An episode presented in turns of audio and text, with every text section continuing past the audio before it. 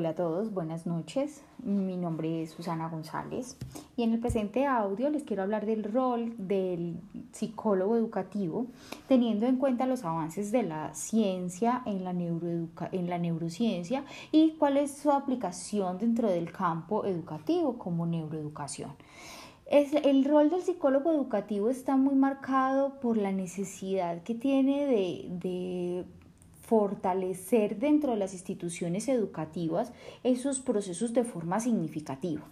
Es necesario comprender que los avances de la neurociencia están relacionados con la neuroplasticidad que tiene el cerebro y la capacidad que tiene para procesar, registrar, conservar y evocar la información y cómo hacerla más efectiva. También con las características que tiene el cerebro y la capacidad que tiene para asumir la nueva información que le llega, o sea, la relación con la neuroplasticidad, la capacidad que tienen eh, los, los seres humanos para conectarse con los procesos que vive por medio de la emoción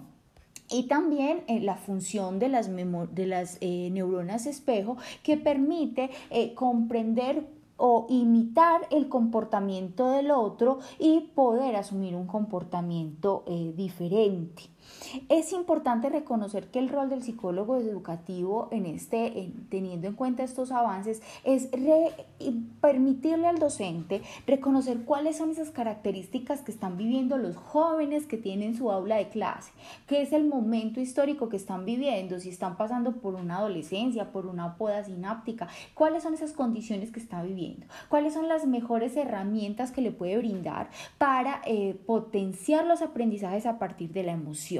cómo eh, el buscar estrategias que le permitan al joven emocionarse con lo que está haciendo, qué es lo que les gusta, reconocer que para potenciar las diferencias es necesario conocer al otro no solamente desde lo que yo tengo que enseñar, sino de la forma como él aprende más fácilmente, cómo se puede conectar con lo que yo les estoy brindando, porque la emoción es lo que le permite al estudiante empoderarse y apropiarse del conocimiento que se le está brindando. Las sensaciones positivas, las emociones positivas permiten que yo aprenda más fácilmente y el conocimiento quede instaurado en mí para poder evocarlo en, en los momentos que lo necesite porque cuando el conocimiento se brinda en un espacio tensionante, los jóvenes no van a estar pensando en aprender, van a estar pensando en defenderse y en cómo responder para que no le pongan una mala nota. Entonces, la invitación como, como psicólogo o como el rol del psicólogo educativo es mostrarle cuáles son esas herramientas que se pueden utilizar para que el docente pueda propiciar una emoción dentro de su aula de clase. Y uno de los elementos fundamentales es que el docente parta de lo que le gusta, reconozca en él su individualidad para poder reconocer la individualidad del otro. Porque cuando nosotros somos conscientes de cuáles son nuestras fortalezas, podemos compartirlos con otros y podemos propiciar un aprendizaje mucho más placentero.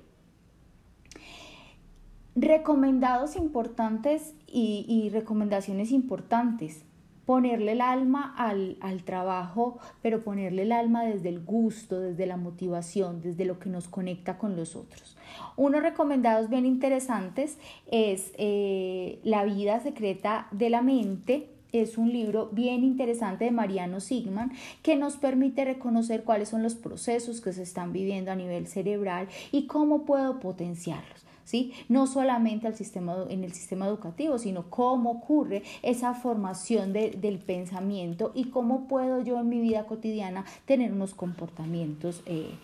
diferentes. Y otro recomendado es La vida secreta del cerebro de Luisa Feldman Barrett, que intenta ah, explicarnos, explicarnos cómo se construyen las emociones y parte desde investigaciones que se han hecho en diferentes culturas. Eh, muchas gracias, espero eh, seguir compartiendo con ustedes. Eh, este es un tema bien interesante